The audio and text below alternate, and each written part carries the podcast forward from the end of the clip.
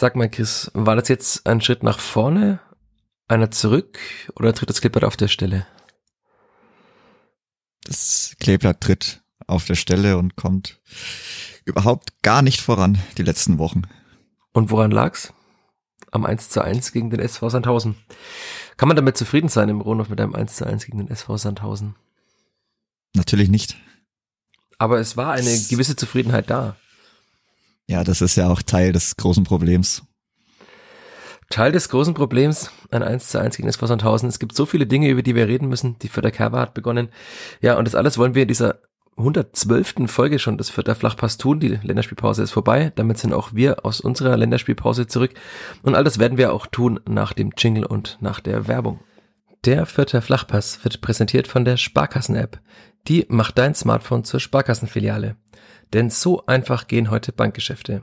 Kostenlose App herunterladen, Zugangsdaten bei der Sparkasse Fürth beantragen und dann loslegen. Wann und wo du willst. Übrigens, die Sparkassen-App ist Testsieger bei Stiftung Warentest. Und zwar in allen Kategorien. Vierter Flachpass, der Kleeblatt-Podcast von nordbayern.de. Herzlich willkommen zur 112. Folge des Vierter Flachpass des Kleeblatt Podcasts von nordbayern.de. Wir, das sind Michael Fischer und Chris Sehm, wie jede Woche. Hallo Chris. Servus Michi. Ja, wir haben letztes Mal direkt am Spieltag aufgenommen nach diesem 2 zu 1 gegen den SC Paderborn. Jetzt haben wir zweimal sogar darüber geschlafen. Es ist Montagnachmittag, an dem wir aufnehmen, aber auch mit zweimal schlafen wird dieses 1 zu 1 gegen Sandhausen nicht wirklich besser, oder? Nee, nicht wirklich, aber ich habe heute früh, lustigerweise, keine Ahnung warum, aber da habe ich so ein bisschen nachgedacht in der Aufstiegssaison, was für einen berauschenden Fußball man da hätte erleben können, wie viele Feste man im Rundhof hätte feiern können. Wenn man das vergleicht und dann so überlegt, was da momentan so alles abgeht im Stadion, welche Stimmung herrscht, also welche Stimmung dazu recht, recht herrscht, welche nicht, wie traurig das ist, da, ja, war ein bisschen ein trauriger Morgen, aber. Jetzt würden aber alle Menschen in so Fürth sagen, die Stimmung war in der Aufstiegssaison nicht so gut wie jetzt, weil ne, da gab's ja keine. Ja, das, dass man alles hätte feiern können, das ist ja, das ist ja die Sache, wenn man die, diesen berauschenden Fußball miterlebt hätte die Kombinationen, was da alles über die Außenverteidiger ging, was da allgemein ging, auch mit Achter, Zehner, äh, One-Touch-Fußball. Das ist alles sehr, sehr weit weg. Ja, und die Gegenwart lautet äh, 4-2-3-1 gegen den SV Sandhausen mit einer defensiven Doppelsechs. Damit habe ich jetzt die Überleitung gebaut zum vergangenen Samstag um 13 Uhr. Hast du das nachvollziehen können, diese Ausrichtung? Nein. Ganz Nein, sicher Punkt. nicht, weil Nein. Also auch nicht mit dem einzige. Wissen darum, dass es gegen Paderborn damit geklappt hat. Ja, also das ist schon auch in, also in den Überlegungen natürlich mit drin, aber also es, es ist ja jedem bewusst, welchen Fußball der SV Sandhausen schon seit, wie lange sind die jetzt mit in der Liga? Gefühlt zehn Jahre auch schon wieder. Also Wahrscheinlich länger als die Spielvereinigung, ja. mit dem Wissen, was da auf einen zukommt, welche Spiele man da oft erwarten kann, Wobei das ja eigentlich immer so in Sandhausen eher die Probleme waren. Ich glaube, zu Hause hat man das immer ganz gut im Griff gehabt. Also mit dem Wissen, was da auf einen zukommt und wie dieses Spiel zu spielen sein wird, kann ich so nicht aufstellen. Also dann kommt halt das dabei raus, was dabei rausgekommen ist. Dann ist es sehr, sehr langsam, ein sehr biederes Spiel bei sehr, sehr schlechtem Wetter und dann kommt halt so ein Nachmittag dabei raus. Ja, ich habe danach auch, also nach diesem 1 zu 1, das Ergebnis haben wir noch gar nicht genannt, oder? Haben wir schon? Nach diesem 1 zu 1 mit äh, Marc Schneider auch gesprochen und habe ihn natürlich auch auf die Aufstellung angesprochen und er hat dann gesagt, es geht um eine gewisse Stabilität, die du in dieser Phase, in dieser Tabellenregion brauchst. Also kannst du das in irgendeiner Form nachvollziehen, dass man sagt, man geht auch gegen Sandhausen zu Hause erst einmal das Spiel so an, dass man nicht verliert? Also weil irgendwann muss man natürlich auch mal ein Spiel gewinnen. Also irgendwo kann man es natürlich nachvollziehen. Also die Idee ist ja klar, so der Change Winning Team, auch okay, ist halt die Frage, wie es zustande gekommen ist und wie das so war, aber wie gesagt, mit dem Gegner, den ich erwarten kann, mit dem Wissen, dass ich zu Hause spiele, das ist ja auch noch immer relativ wichtig, wenn man dann auch so Heim- und Auswärtstabelle anschaut wenn man so überlegt, was bis jetzt auswärts alles so gegangen ist bei der Spielvereinigung, äh, nicht viel, dann muss ich ganz dringend zu Hause eine gewisse Euphorie entwickeln, weil sonst bleibe ich in dieser Tristesse gefangen und das wird ja auch nicht besser. Also, wenn man so sich den Spielplan anschaut, dann war eigentlich schon klar, dass man gegen Sandhausen erstens mal anders auftreten muss. Dass das natürlich nicht leicht ist, das ist mir schon auch bewusst, auch in der Situation, aber da muss die Herangehensweise etwas anders sein und ich meine, da kommen wir auch noch später drauf zurück, dann muss auch mein Ingame-Management irgendwo anders sein, weil mit der Drei-Punkte-Regelung, die es jetzt schon länger gibt. Da sollte eigentlich jeder wissen, wie wichtig ein Sieg ist, gerade auch im Vergleich zu einem Unentschieden. Und ja, ich meine, man hat jetzt gemerkt, wie der Spieltag dann im Endeffekt ausgegangen ist. Der Punkt hat einem gar nichts gebracht. Man ist abgerutscht. Und ich glaube, man hatte fast eigentlich nur noch Glück, dass Bielefeld hoch genug verloren hat. Ja, mit einem Tor mehr. Ja. genau. also als es 3 zu 1 noch stand, ähm, da war man von der Tordifferenz gleich, jetzt ist Bielefeld zumindest mal weiter, weiter hinten. Der geteilte 18. oder 17. Platz, genau. Ja, es wäre der geteilte 17. dann, ja. Genau. Naja, also das sieht schon alles sehr, sehr schwierig aus so. Also ich, ich verstehe es nicht wirklich, weil im Endeffekt ist ja dann das dabei rausgekommen, dass mal ein extrem behäbiges Spiel von hinten rausspielen ist dann, also ist ja irgendwo klar, dass es nicht funktioniert. Weil, also Michalski ist jetzt auch, ja, ich würde schon sagen, auch fußballerisch irgendwo limitiert. Also bis jetzt habe ich da nicht so viele schöne Spieleröffnungen gesehen. Da muss dann alles über Haddadi laufen, aber da ist auch so dieser Übergang über die Sechs natürlich extrem schwierig, weil also Griesbeck kann das nicht, aber das kann ich von ihm auch nicht erwarten. Max Christiansen kann das schon ein bisschen besser, aber jetzt auch nicht, also ist jetzt nicht seine Paradedisziplin und gerade er auch so im persönlichen Formtief. Warum ich da mit sieben defensiven Spielern wenn man den Torwart mit einbezieht, gegen Sandhausen zu Hause auftreten muss, es schließt sich mir nicht wirklich. Man hat ja auch gesehen, dass zum Beispiel Branimir Gotha in einigen Situationen sogar in der Mittellinie war und sich den Ball mal geholt hat, weil er das Spiel von da aus dann antreiben musste, weil es die anderen eben in Anführungszeichen nicht konnten. Also man weiß bei beiden, was man bekommt bei Christiansen und bei Griesbeck. Also in guten Momenten kriegt man von beiden sehr viel Stabilität. Kommen wir gleich noch drauf, dass man die bei Max Christiansen in diesem Spiel auch teilweise nicht bekommen hat. Aber natürlich, ja, also irgendjemand muss die Spieleröffnung machen und man hat dann ja auch gesehen, dass sehr viele Bälle auch von hinten lang geschlagen wurden. Ich habe da auch mit äh, Marc Schneider nach dem Spiel ein bisschen drüber gesprochen, weil es war in der ersten Halbzeit schon auffällig, wie oft der Ball geschlagen wurde. Und da habe ich ihn gefragt, ob das eine Vorgabe war, es so zu tun. Er sagte, es war keine Vorgabe. Es sollte eigentlich immer möglich sein, das Spiel auch flach zu eröffnen aber es gab nicht so viele Angebote, sagte er. Aber es hätte wohl mehr Angebote gegeben, als die, die genutzt wurden. Aber es ist ja trotzdem ein, ein Problem, dass diese beiden Spieler natürlich nicht äh, sich ständig in den Räumen so bewegen, wie es jetzt andere Offensivspieler oder manche andere Spieler, die auf der Bank saßen, wie Tobias Raschel zum Beispiel, tun würden wahrscheinlich.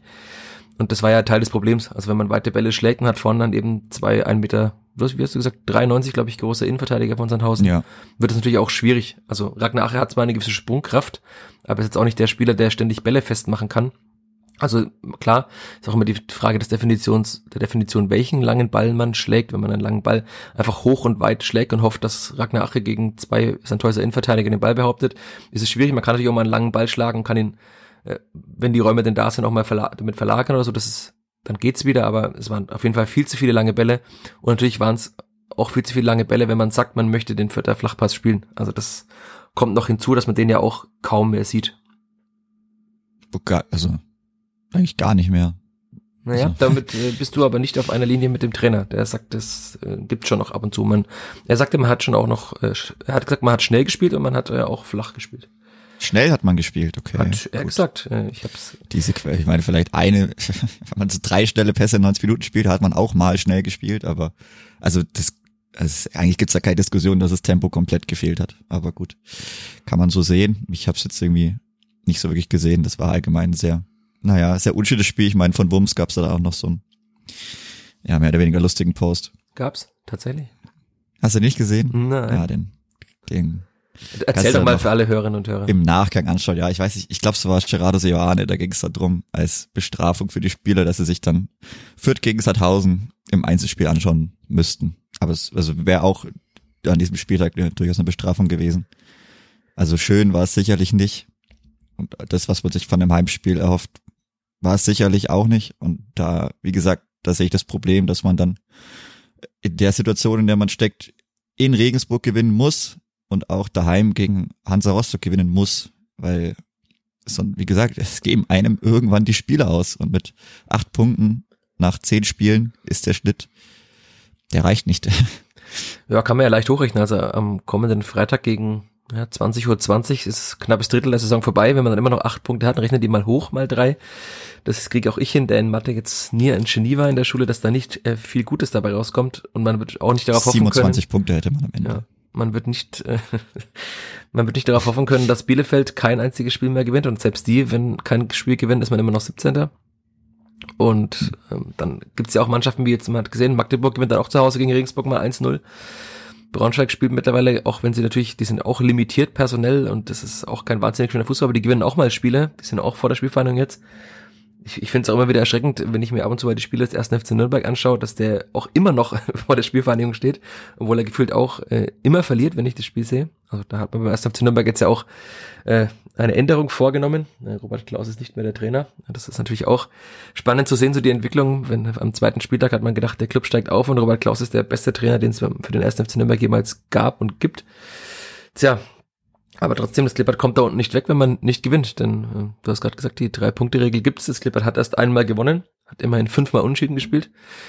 Ähm, aber damit kann man sich auch nicht trösten. Also man, man bricht ja nie auseinander, man verliert nie hoch. Also das, das kommt schon, es stimmt schon, das ist ja, was viele auch im Verein betonen, dass man eigentlich nie unterlegen ist. Aber man ist halt auch selten überlegen. Und wenn man überlegen ist, nutzt man diese Überlegenheit nicht. Hat man ja auch in einigen Spielen gemacht und dann ist man eben am Ende 17. Und also ich musste immer dann an die Aussage von Usama Haddadi tatsächlich zurückdenken. Der hat äh, nach dem Spiel gegen Kaiserslautern war es, nach dem 1 zu 3 gesagt, the red alert is ringing. Also so ungefähr die Alarmglocken schrillen, wenn ich es mal ins Deutsche übersetzen muss. Ich weiß nicht, ob sie laut genug gestrillt haben bislang. Haddadi sagte auch, aus den nächsten Spielen brauchen wir sechs oder neun Punkte. Allzu viele kamen jetzt nicht mehr hinzu. Also wenn man natürlich noch drei, vier Spiele wartet und unentschieden spielen, hat man auch irgendwann sechs oder neun Punkte seitdem geholt. Aber also es geht ja vielleicht wirklich nur noch darum, sich jetzt mit einigen Erfolgserlebnissen in die Winterpause zu retten und dann einfach nochmal zu resetten, egal wie auch, das, wie auch immer das aussieht, ob es jetzt personell aussieht, ob man an der Formation was ändert. Also weil diese Hinrunde bislang, es sind zehn Spiele rum, mit dem Pokalspiel sogar schon elf, dann hat man einen Sieg aus elf Spielen. Äh, gute Spiele hat man auch nicht allzu viele gezeigt, wenn man die mal zusammenrechnet vielleicht. Also die Lage beim Kleeblatt ist immer noch so, ähm, ich, ich finde immer noch so, wie wir sie vor einigen Wochen beim Brennpunkt ähm, beschrieben haben. Und haben ja auch einige Menschen, Grüße an der Stelle, wenn sie diesen Podcast hören, uns auch auf der Cover gespiegelt, dass wir da vielleicht nicht ganz falsch lagen mit unseren Einschätzungen der vergangenen Wochen. Und ja, wie wir schon mal gesagt haben, mir wäre es lieber, wir würden uns irren und könnten auch mal über was Positives reden. Aber so ist es tatsächlich so, dass wir jede Woche Sehr versuchen, über das Gleiche zu reden und sich aber eigentlich nicht viel tut, auch wenn äh, Marc Schneider glaub, findet, dass einiges auch wieder gut war in diesem Spiel. Das finde ich nicht. Nee, also mir fehlt auch komplett der Spielansatz mittlerweile. Also ich erkenne einfach keine Idee und mit dem Kader kann es eben nicht sein. Also es kann die Idee nicht sein, dass man versucht irgendwie zu mauern und dann dreimal vors Tor kommt und das reicht dann vielleicht oder so. Keine Ahnung, so Ping-Pong-Dinger und was weiß ich, die dann irgendwo, dass mal einer runterfällt und du schiebst die dann rein. Also das ist schon schwierig. Dann, ich meine, wenn wir ein bisschen zurück zum Spiel kommen, Ragnache hatte wieder eine sehr, sehr gute Chance. Ja, ich wollte gerade sagen, also irgendjemand schiebt ihn rein, gibt's dann Clip hat ja auch nicht. Ja, es gibt halt auch keinen. Also Branimir Gotha auf der 10 mittlerweile, ich kann das auch nicht mehr wirklich sehen, weil er nicht, also er ist ja mit Abstand eigentlich der beste Abschlussspieler und er kommt gar nicht mehr in die Abschlüsse selber rein. Gegen Paderborn hat es einigermaßen gut funktioniert, weil man auch teilweise eben diese dann wirklich mal diese schnellen, schnellen Übergänge gespielt hat und die Bälle in die Schnittstelle gespielt hat, aber das hat ja diesmal also komplett gefehlt. Also selbst dieses Element konnte man ja nicht über diese zwei Wochen rüber retten. Das muss man ja auch noch bedenken. Man hat jetzt auch zwei Wochen Zeit gehabt, sich auf dieses Spiel gegen Sandhausen einzustellen. Hatten die natürlich auch, aber ich will ja natürlich irgendwo immer schauen, dass ich das Spiel gewinne und nicht so dann, okay, ja, die haben, haben sich natürlich auch vorbereitet, aber die kamen auch aus sechs Spielen ohne Sieg. Ich glaube nicht verloren, ja. aber ohne Sieg ja, also das ist halt dann irgendwann die Frage, gegen wen willst du dann gewinnen?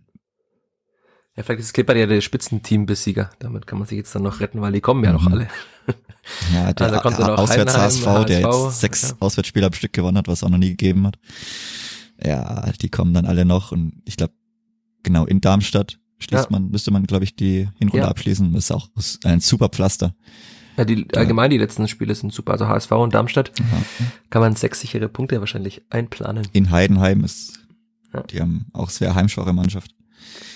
Ja, es ist, es ist Man muss jetzt ja auch sagen, Also- dass man tatsächlich schon, also klar, man spielt noch gegen Braunschweig, aber man hat ja auch schon Aber in Braunschweig. Noch, ja, auch in, klar, also, aber man muss ja irgendwann auch mal auswärts gewinnen. Also, es kann jetzt sein, dass man auswärts auch nie gewinnt. Klar, als Erinnerung an die letzte Saison, aber also wir können jetzt ja über viele Dinge reden, das ist an so vielen Ecken und Enden. Jetzt, du hast gerade gesagt, die Schnittstellenpässe und so kamen nicht. Das war natürlich nach dem Spiel auch ein Thema, so die Spielanlage, dass sie gegen Paderborn ja besser war. Und dann war die Aussage, dass halt Sandhausen natürlich auch ein unangenehmer Gegner ist, dass man da nicht so viel spielen könnte, weil die ja auch die Räume nicht anbieten. Man konnte jetzt nicht so tief gehen, weil Sandhausen auch sehr tief stand. Ja, stimmt alles, aber trotzdem fand ich jetzt insgesamt über 93 Minuten, die gespielt wurden, oder vielleicht sogar 95 mit der gelb-roten Karte für Tom Tribol, war das eindeutig zu wenig vom Kleeblatt. Ich habe dann auch mit Marc Schneider darüber gesprochen, dass ich empfand, dass es zu wenig war. Er, er fand es nicht, dass es zu wenig war. Er sagte auch, äh, wenn das Kleeblatt die Möglichkeiten nutzt und äh, man die Tore macht und 3-1 gewinnt, dann würde niemand darüber diskutieren, ob jetzt mit dem der Flachpass gespielt würde oder nicht. Also ich würde trotzdem darüber diskutieren, aber äh, äh, wahrscheinlich in, in der Gänze natürlich würde das mehr Ruhe bringen. Man hätte dieses Spiel ja auch tatsächlich 2-1 oder 3-1 gewinnen können, aber dann wäre auch nicht alles gut gewesen. Also dann hätte man tatsächlich mal nach Punkten, wäre man ein bisschen besser dargestanden, man hätte unter anderem auch den Nachbarn mal wieder überholt. Das wäre vielleicht für manche Menschen auch eine Genugtuung gewesen, immerhin. Aber am Ende hängt es auch an der Aussage, wie Marc Schneider sagte, Zitat, du musst effektiv und effizient sein. Das war nicht in der Form, wie wir es gebraucht hätten. Denn wenn man ein solches Spiel spielt, wie es Spielfahrer derzeit tut, dann muss man eben auch mal die Möglichkeiten nutzen, die man hat. Also dann muss halt Ragnar Ache den Ball nach der Ecke, wenn er schon freie Schussbahn hat und kann den links oder rechts ins Eck schieben, eben den links oder rechts ins Eck schieben und nicht den Torhüter anschießen. Oder da muss Jeremy Duziak durchsprinten und den Ball einfach über die Linie grätschen. Also es gab ja diese Momente, aber es waren natürlich zu wenig Momente. Also klar, ja, man hätte das Spiel gewinnen können. Man war auch die bessere Mannschaft. Das hat Julian Green nachher betont. Also der war auch äh, sehr ungehalten, ob der Beurteilung der Journalisten, sagen wir es mal so. Ähm, er sagte mal, man war die bessere Mannschaft, aber wenn man als Kleeblatt Bundesliga-Absteiger mit dem Kader und mit der Spielidee, die man eigentlich verfolgt gegen Sandhausen nicht die bessere Mannschaft ist, dann muss man sich natürlich noch mal mehr hinterfragen. Also ja, man merkt schon, dass alle im Verein versuchen, so das Positive gerade zu sehen. Und das ist ja auch äh, ehrenwert. Man muss ja, also wenn man sich nur noch in der Negativität, in der Depression, äh, ver, ver, äh, sagt man, verfängt, dann wird es natürlich immer schlimmer, aber natürlich auch schwierig, wenn es da wenig Selbstkritik gibt und man irgendwie findet, dass es so ganz gut läuft. Und ich, also es läuft ja nachgewiesenermaßen nicht wirklich gut, sonst wäre man nicht Tabellenvorletzter nach zehn Spielen. Also was mir auch extrem missfällt, ist, dass man, es steht lange 1-1. In der zweiten Halbzeit geht wirklich, ja, also von Sandhausen weiß ich, kam gar nichts mehr. So, die wechseln Soku ein als Stoßstürmer, den habe ich gefühlt dauernd vor mir gesehen. Also vor dem eigenen 16er dann.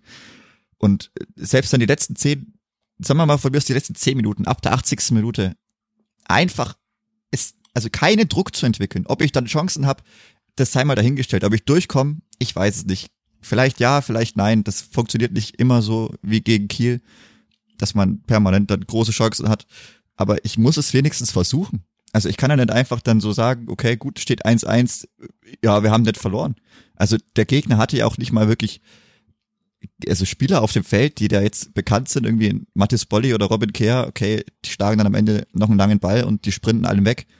Also da stand ja auch keiner mehr wirklich vorne, so die hatten eine Aktion am Ende noch über links, aber also ich muss ja das Spiel gewinnen wollen.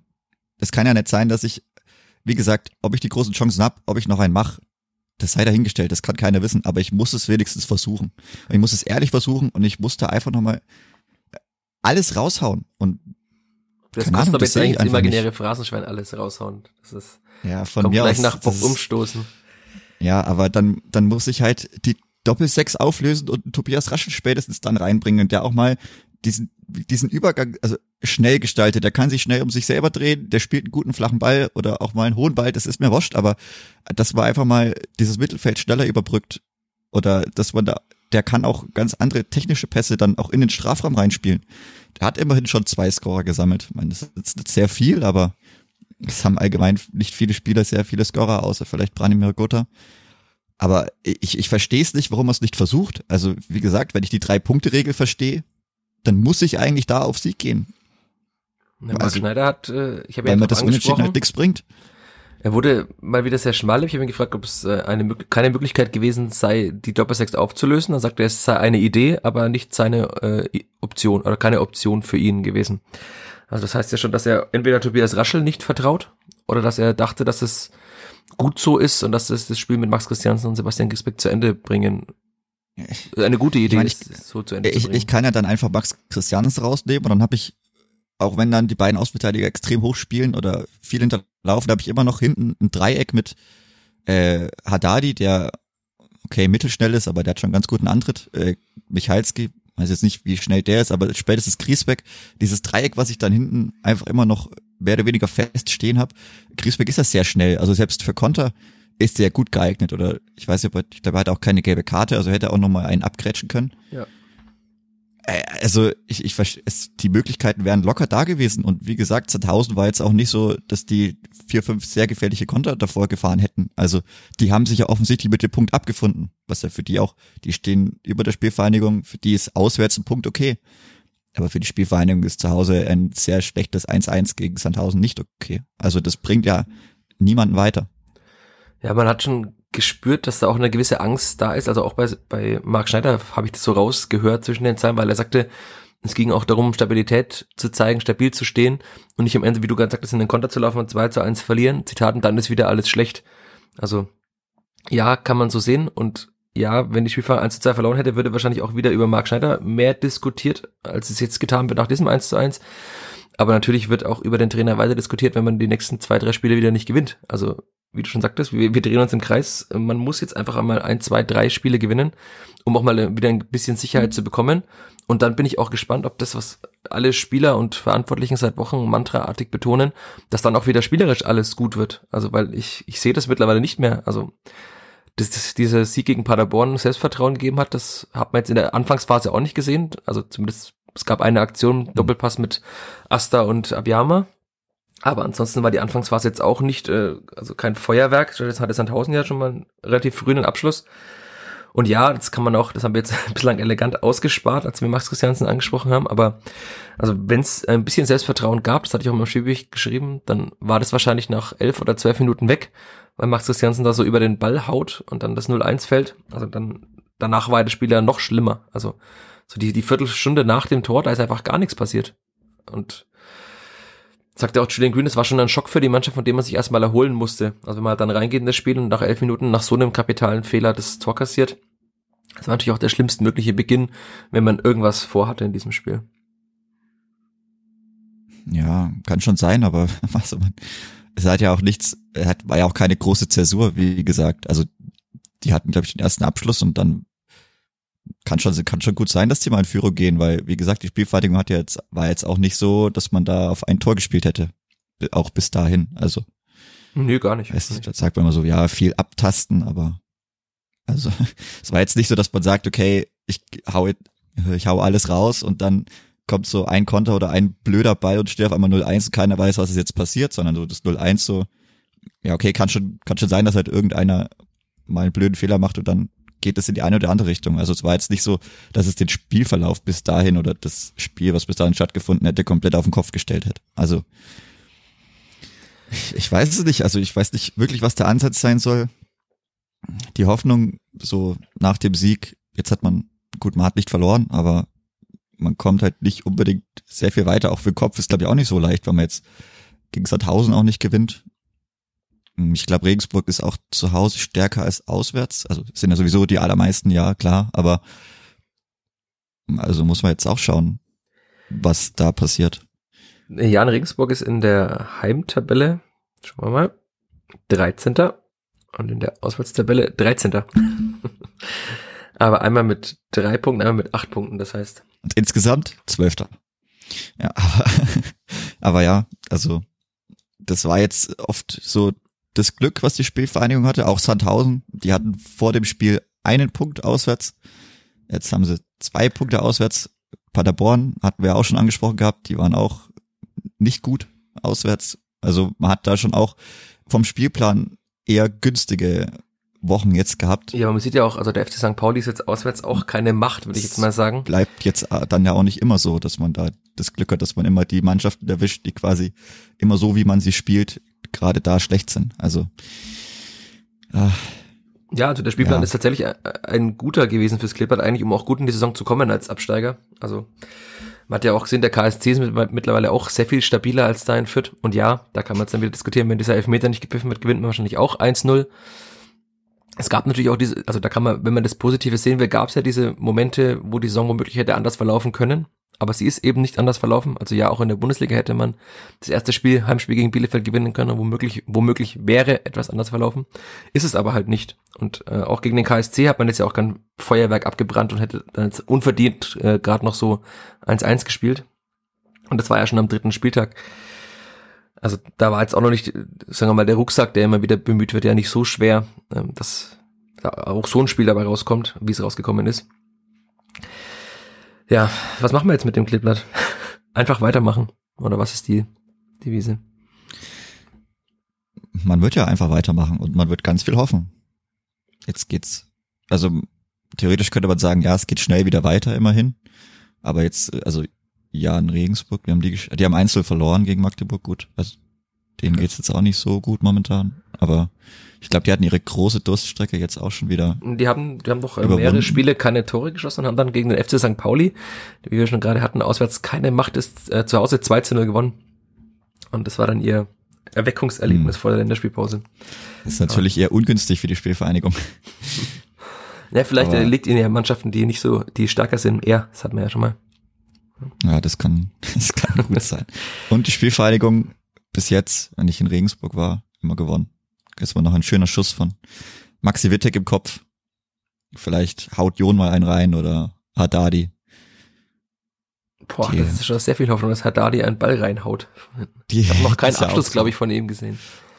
Das, das stimmt, aber vielleicht dribbelt er ja einfach mal über 40 Meter an und alle bleiben so weg und dann schießt er aus 25 Metern. Ja. Und bolzen einfach rein. Aber da ist man, also der Schuss ist mir noch relativ gut im Gedächtnis von Maxi Wittek. Der war auch nicht so schlecht, aber ich glaube auch nicht so gut vom Torwart gehalten. Aber in Regensburg ist eigentlich immer ganz gutes Pflaster. Der Regensburger Torwart auch allgemein etwas schwierig, wenn man so gerade das Spiel in Magdeburg sieht. Ich weiß nicht, ob du es gesehen hast. Vielleicht haben es manche Hörerinnen und Hörer gesehen. Wenn sie es nicht gesehen haben, einfach mal anschauen, wie das äh, Tor für Magdeburg gefallen ist. Wenn es gegen das Kleeblatt gefallen wäre, hätten wir wahrscheinlich gesagt, äh, Hashtag typisch Kleeblatt. Aber so war es eben typisch SSV Jahren. Hashtag mir spulen, Viereich. Auch das ist der schlimmste Hashtag, den es allgemein gibt. Aber gut, äh, noch nicht mit dem SSV Jan Regensburg aufhalten. Oder eben doch, äh, wenn wir auf dieses Spiel blicken, ich würde einfach sagen, wir machen das Sandhausen-Spiel zu, weil wir haben alles über dieses Spiel gesagt, dass wir drehen uns im Kreis. Ja, wenn die Spielverein gewinnt, vielleicht gibt's ihr mal wieder etwas mehr Rückenwind. Sie hat es nicht getan. Es waren nicht allzu viele Chancen, die man sich herausgespielt hat, auch wenn äh, die Verantwortlichen und Spieler äh, fanden, dass es ganz gut war, das Spiel. Ich fand es nicht und lass mich dafür auch gern wieder beschimpfen, aber es, es ist eben leider so. Es gibt ganz andere Ansprüche, du hast es vorhin gesagt, wenn man verglichen hat, wie das Clippert mal Fußball gespielt hat. Klar, das sind Spieler weg und vielleicht sind die Spieler, die da sind, nicht mehr so gut wie damals, aber man hat auch in der Vorbereitung gesehen, dass diese Spieler besser spielen können. Dass sie, ich habe jetzt gerade mal wieder geschaut, der FC Basel ist, hat er gepostet, äh, der, der FC Basel ist, glaube ich, Dritter, aber auch die Young Boys Bern, gegen die man ja sehr gut war, ähm, die sind Tabellenführer in der Schweiz, auf dem Weg zur Meisterschaft, ähm, gegen die hat man auch guten Fußball gespielt und dass man dann innerhalb von, naja, jetzt knapp drei Monaten äh, so einen Abschwung hat und dass man dann solche Spiele gegen den SV Sandhausen sieht, dass das Clippert nur acht Punkte hat, das ist einfach unbegreiflich und so langsam fehlen mir auch die Worte. Vielleicht müssen wir dieses Podcast-Format irgendwie ändern. Wenn uns die Worte fehlen, dann wird es langsam schwierig. Ah, da bin ich mal gespannt. Ich glaube, Regensburg spielt auch mit Dreierkette. Äh, ich, äh, das wollte ich jetzt gerade noch äh, mit dir besprechen. Ich würde mal tippen, dass man das Spiel genauso angeht, personell, oder? mit dem 4-2-3-1. Ich habe jetzt, äh, ja, ich habe ein bisschen versucht nachzufragen bei Marc Schneider. Das klang jetzt schon so, dass er sagte, generell hat man ja wenig zugelassen. Das war ja allgemein das Narrativ, dass man wenig zugelassen habe. Also man hat schon einige Möglichkeiten zugelassen, trotzdem fand ich. Aber man hat wenig zugelassen. Und er sagte, es geht um eine gewisse Stabilität, die du in dieser Phase und dieser Tabellenregion brauchst. Dementsprechend hat sich die Formation so angeboten. Und dass es allgemein wenig Möglichkeiten, dass ein Häuser gab, Zitat, spricht dafür, dass die Formation grundsätzlich eine gute Option war. Das würde ich jetzt alles mal so zusammenfassen, dass man auch in, Sand, äh, in Regensburg mit einem 4-2-3-1 spielen wird. Ähm, naja. Mit der, ja, gut. Ich weiß nicht, Sandhausen sind jetzt eh nicht dafür bekannt, irgendwie sich dauernd 20 Torchancen rauszuspielen. Aber ja, also das 4-2-3-1 wird es wohl sein. Wer dann auftritt, auf dem rechten Flügel oder so, weiß ich nicht. Also ob das Ja, wieder Dixon wir noch über Abiyama Dixon sein wird. Abiyama reden, ich weiß es nicht. Wahrscheinlich schon, wahrscheinlich schon, weil ich glaube, der kann irgendwie machen, was er will, aber ja, ich würde ihn jetzt nicht unbedingt, das haben wir auch schon seit Wochen besprochen, ist für mich immer noch kein unbedingter Startelf-Kandidat. Aber ja, jetzt wurde er mal zur Halbzeit rausgenommen, weil einfach nicht wirklich viel ging. Also ich habe es auch, ich glaube, ich habe es in meinen Noten auf nn.de geschrieben. Also ich fand, das Sinnbild für Dixon Abiyamas Leistungen war einfach, als er bei dem Zuspiel, das nicht schlecht war, einfach wartet mit der Ballannahme, bis der Ball ins Ausgerollt ist. Also das, Ja, das, das zeigt diese technischen Mängel. Und ja, Marc Schneider hat danach auch wieder betont, dass Dixon Abiyama ja auch gute Möglichkeiten hatten und seine Herein eine Hereingabe, wenn jemand auf den ersten Pfosten läuft, entsteht eine Chance dadurch, aber insgesamt, es ist einfach kein Zweitliga-Stammelf-Niveau. Und er ist aber halt eben Zweitliga-Stammspieler derzeit beim Kleeblatt. Und ich fand ja auch, äh, man kann über Jeremy Duziak einiges sagen, aber er hat es zumindest besser gemacht als Dixon Abiyama, ja, auch in einer anderen Rolle. Also Marc Schneider auch betont, dass er ja mehr in diesem Halbraum spielen sollte, nicht ganz außen, aber also mich würde es nicht überraschen, wenn Dixon Abiyama wieder spielt. Kann mir aber auch vorstellen, dass er mal zumindest personell etwas tauscht. Also kann ja einfach auch. und dann bin ich gespannt, ob er sein Joker-Tor schießt. Gut, wenn er dann auch eingewechselt wird, dann kann es ja, sein, wenn er eingewechselt wird, dann, er, dann dann, bleibt er einfach mal wieder 90 Minuten auf der Bank. dann wird Afimiko Ja. Polulu eingewechselt. Mhm. Mhm. Er dribbelt dann auch ins Aus. Naja. So ist das mit den Stürmern bei der Spielvereinigung. Ja, und ich fühle mich da jetzt, wenn wir über sehr Stürmer viel. noch reden, Ach, auch wieder bestätigt, dass man da halt vielleicht doch noch etwas hätte machen machen müssen in der. Schlussphase da auf dem Transfermarkt. Aber das muss man jetzt, entweder man wartet bis zur Winterpause, also wenn man da nichts macht, dann weiß ich auch nicht. Aber wird es nicht einfacher. Also wird dann jeder im Winter seine besten Stürmer verkaufen, wenn aus von anderen Vereinen und aus anderen Ligen, ist auch die Frage. Dann wissen wir ja vielleicht auch, da ist die Bilanzpressekonferenz schon gewesen, wie es finanziell in Spielvereinigung steht. Vielleicht steht es ja auch so schlecht, dass man sich keinen Spieler leisten kann, man weiß es nicht. Werden wir alles sehen. Aber ja, ich sag, jetzt heute mal eine halbe Stunde rum. Das, der Podcast hat sich gezogen wie dieses Spiel am Samstag. Und jetzt kommen wir noch zum Schönen, oder? In der letzten Viertelstunde vor der Halbzeitpause. Die Kerber hat begonnen, Chris. Kerber ist wieder da, ja. Es Es ist, war schön. Es ist wieder endlich soweit. Das war schön, ja. Aber auch wenn das Wetter so leider auch wieder so mittelschön war bis jetzt. Aber es soll jetzt wieder besser werden. Also gerade Richtung Mitte der Woche, soweit ich weiß, gibt es dann auch wieder ein bisschen Kerberwetter. Ja, es war fast wie früher. Fast, es war, es war mehr Platz auf der Kerber als zuletzt. Es war genau, es war mehr Platz, also schon merklich mehr Platz. Also ich weiß nicht, also für so einen Eröffnungstag, auch weil das Wetter dann am Abend dann doch durchgehalten hat, bis auf ein paar so Tröpfele, aber da ist jetzt, hat es nicht geduscht oder so. Aber es war recht viel Platz. Gut, das Riesenrad steht halt anders. Das ist jetzt einfach mal so.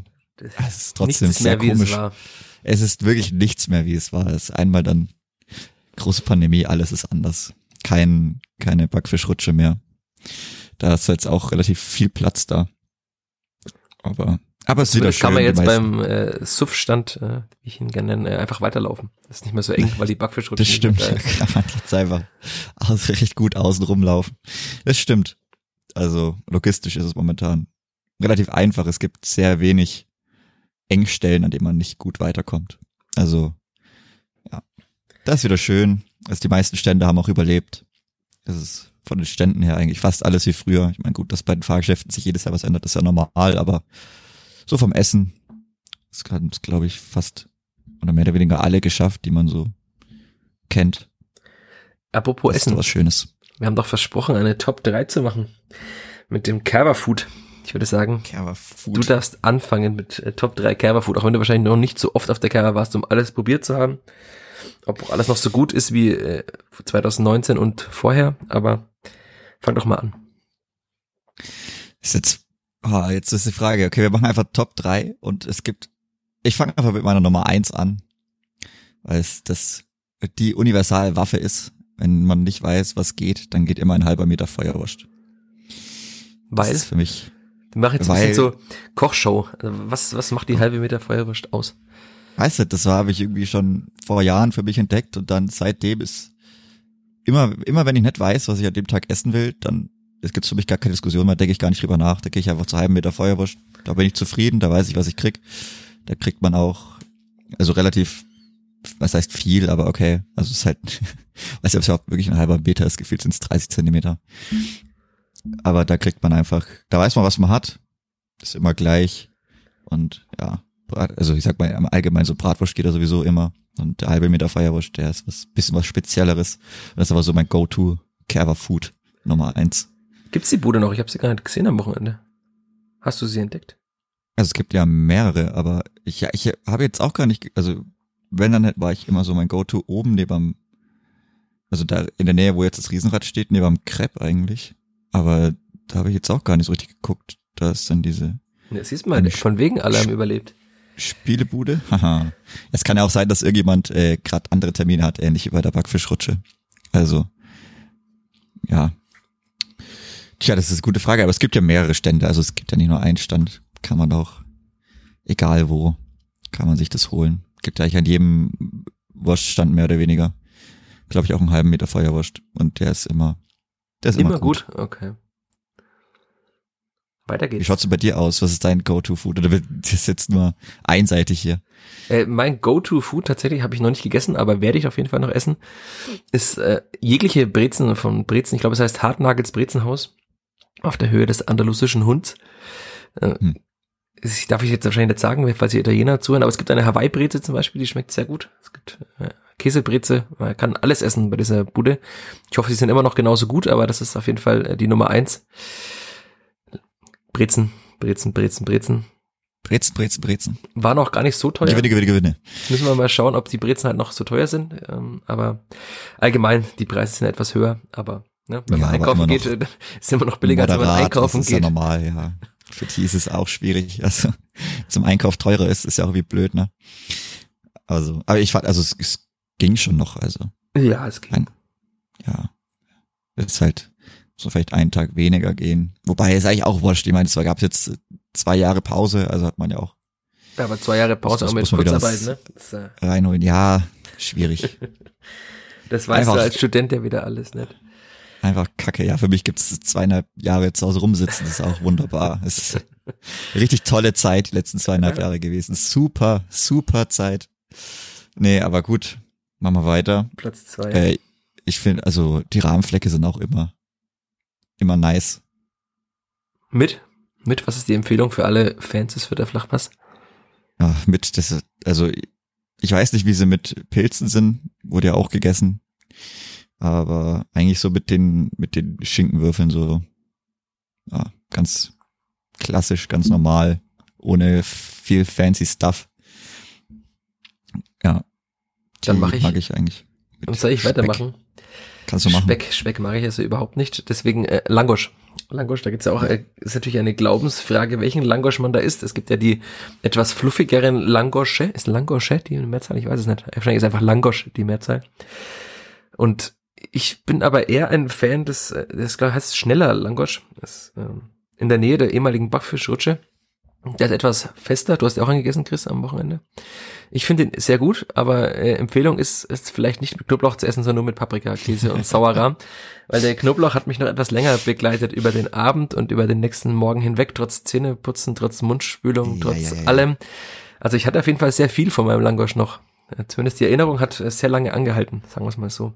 Aber trotzdem äh, Langosch immer eine gute Wahl auf der Kerber und ob man jetzt den fluffigen oder den etwas festeren will, geht beides. Ja, da bin ich auf jeden Fall dabei, Langosch. Geht immer, für mich immer relativ puristisch. Bei mir ist, für mich ist weniger mehr. Ich habe, glaube ich, nur die Paprikasauce und den Sauerrahm dann drauf. Ja. ja, genau. Also das war schon das höchste der Gefühle, was ich bis jetzt überhaupt mit Langosch gegessen habe. Sonst für mich immer Langosch mit Salz, ohne alles sonst. Aber gut, wenn wir den Langosch schon haben. Ja, was auch immer immer geht, ist natürlich Crepe in allen Varianten, die man so selber mag, wenn man was Süßes möchte, oder die Apfelringe, die in der Nähe von besagtem Langosch es auch gibt, oder die Dampfnudeln. Geht ganz viel. Ein Nussmix. Du bist auch ein süßer Mensch auf der Cover. Na klar, muss es gibt immer eigentlich was Herzhaftes und was Süßes. Wenn auch für gerade für die Leute, wenn jetzt also nächste Woche dann, wenn dann das Semester wieder losgeht für alle Studierende, wenn man so im Hörsaal rumsitzt, kann man auch sich ganz gut immer irgendwelche Nüsse gönnen zwischendurch, wenn da mal der Blutzucker abfällt. Funktioniert gut. Hat ja auch ein Spieler des Clippers am. Wochenende getan. Einen Nussmix Mhm. gegönnt. Das Nussmix. Das ist wichtig, ja. Ja, Weil da alles dabei ist. ja, Sonnenblumenkerne, Paranüsse, Walnüsse, Mandeln, Erdnüsse, Macadamia. Macadamia, Wahnsinn. Eben, alles dabei. Sportler. Das Einzige, was ich nicht, also theoretisch gut, wenn man Theoretisch so schon, mit- Kruste das- abmacht, dann schon. Dann ist es auf Ja. jeden Fall Sportler-Food, dann ist es sehr, sehr Also empfehlenswert. der einzige Spieler des Clippers, den ich gesehen habe, der hat sie aber äh, mit Größte gegessen, sei ihm vergönnt. Ja. Er ist ja auch noch jung. Ja, Wir wollen ja genau. niemand an den Pranger stellen, dass er Ärger bekommt, dass Nee, er da kann man das auch noch machen. nicht eingehalten hat. Da kann man das auch noch machen und sowieso zur Kehrwarte. Ist es schon mal erlaubt, da dürfen sich gerne auch mehr Spieler noch blicken lassen. Ist doch immer ganz schön. Aber weißt du, genau, dass für die Spieler das, so schön ist, wenn sie von jedem äh, etwas blöd angeredet werden von der Seite. ja, da müssen sie vielleicht mit, aber mit Sonnenbrille kommen Ja, da kennt man keinen mehr. Und- mit nicht den allerauffälligsten Klamotten vielleicht. Einfach schwarz. ja, da war aber der eine Spieler am Wochenende schon sehr auffällig. Tja, weil das jetzt, weil man das so trägt. Das ja, ist doch okay. Dem, dem okay. Zeitgeist entsprechend. Naja, dann mache ich noch meinen, meinen Platz drei. Äh, Backfisch. Du hast vorhin Backfisch angesprochen. Ich fand Backfisch, den ja. Backfisch von der Backfischrutsche nie gut. Ähm, Gab es ja auch, habe ich schon gesehen, einige Menschen in diesem sogenannten Internet, die auch gesagt haben, dass man, wenn man den Backfisch mag mit besonders wenig Fisch und besonders viel Panade, dann kann man ihn da essen.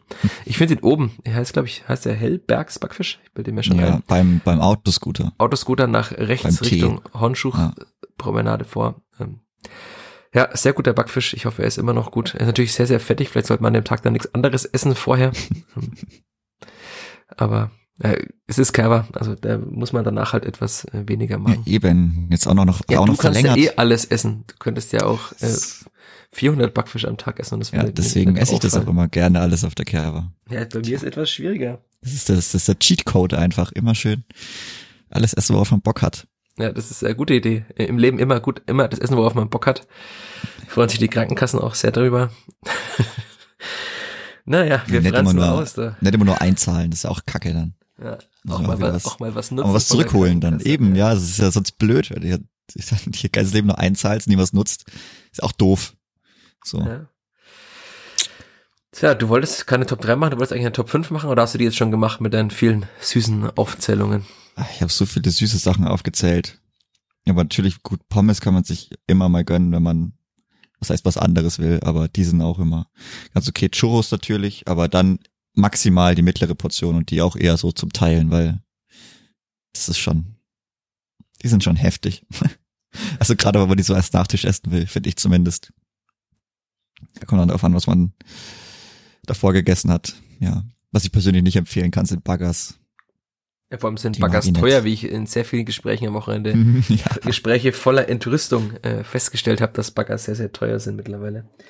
Wahrscheinlich, weil die Kartoffelernte eben aufgrund des Klimawandels nicht so gut war, würde ich jetzt mal tippen.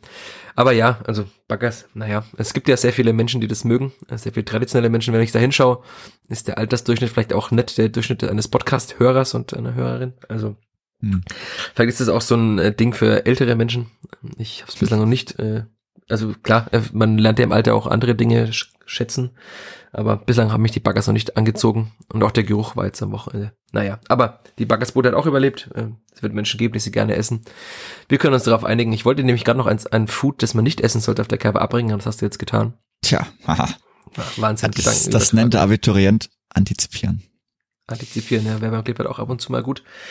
Aber damit würden wir wieder zurückkommen in die Tristesse und ich würde sagen, jetzt haben wir gerade so eine schöne Kerwa-Laune. Ähm, Es gibt ein Kerwa-Auswärtsspiel und tatsächlich nochmal ein Kerwa-Heimspiel. Noch ein Kerber Heimspiel. Also Also das kann theoretisch kann es ja nicht schöner sein. Kann noch den Kerwa-Sieg holen gegen Hansa Rostock. Ja, werden wir sehen. Wir werden sehen, wie das Clipboard am Freitag spielt. Wir werden sehen, wie es schon wieder am Freitag, das sind zweimal Freitag jetzt dann. Clipboard ist das Flutlicht-Clipboard. Werden wir sehen. Wir werden wieder darüber sprechen in der ja, kommenden Woche wahrscheinlich. Am Montag über dieses Spiel beim SSV Jan Regensburg, ob das Clippert wieder in einem 4-2-3-1 gespielt hat, ob wieder die defensive Doppel-6 gespielt hat, ob Dixon Abiyama gespielt hat. Die Geschichten gehen uns nicht aus und die Worte werden uns auch kommende Woche nicht fehlen, auch wenn es manchmal etwas schwerfällig ist. Das auch an dieser Stelle nochmal, weil auch mittlerweile sehr viele Menschen Teil dieser Community sind. Das freut mich sehr, dass man mit sehr vielen Menschen über diesen Podcast reden kann, dass sehr viele Menschen auch diesen Podcast gut finden. Manche finden ihn eher weniger gut. Grüße an der Stelle auch, falls du das hörst. Und ähm, in diesem Sinne, danke Chris. Ich danke dir.